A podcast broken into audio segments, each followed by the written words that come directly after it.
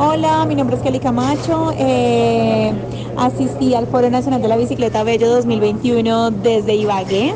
Eh, le estuvimos haciendo seguimiento a este evento porque nos pareció un evento muy bien organizado, muy bien estructurado. Lo que más me gustó de este foro es que abarcó la bicicleta desde todas sus dimensiones, la recreativa, la deportiva, como medio de transporte.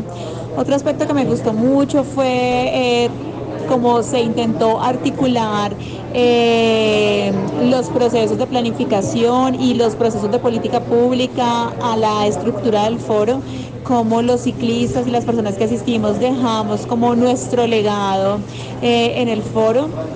Eh, otro aspecto que me gustó muchísimo fue el espacio que tuvimos con los jóvenes eh, potenciales líderes de la ciudad. Ese, es un, un, espacio muy esperanzador y, y, muy bonito que disfrutamos, las rodadas, la posibilidad de construir y de fortalecer el tejido humano que tenemos alrededor de la bicicleta la posibilidad de conocer también lo que están haciendo otras ciudades alrededor de activismos, política pública, proyectos, programas.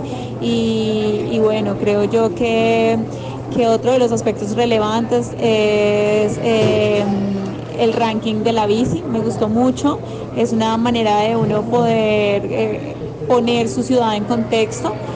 Creo que es una muy buena herramienta de, gestión que tenemos los activistas en las ciudades y bueno, esas es como mis apreciaciones alrededor de, del foro. Yo tuve la oportunidad de estar moderando eh, uno de los paneles donde tuvimos unos súper invitados. Estaba eh, Metro de Medellín, una empresa que se dedica a hacer eh, scooters para personas con discapacidad, Acatel mostrando toda su oferta de tecnología y de medios de transporte eléctricos y a pesar de que no fue un panel muy concurrido, fue, tuvo una discusión muy eh, nutrida alrededor de, de, estas opciones de, de, movilidad. Entonces, pues considero desde mi punto de vista que fue una oportunidad, un espacio muy bonito para construir alrededor de la bicicleta.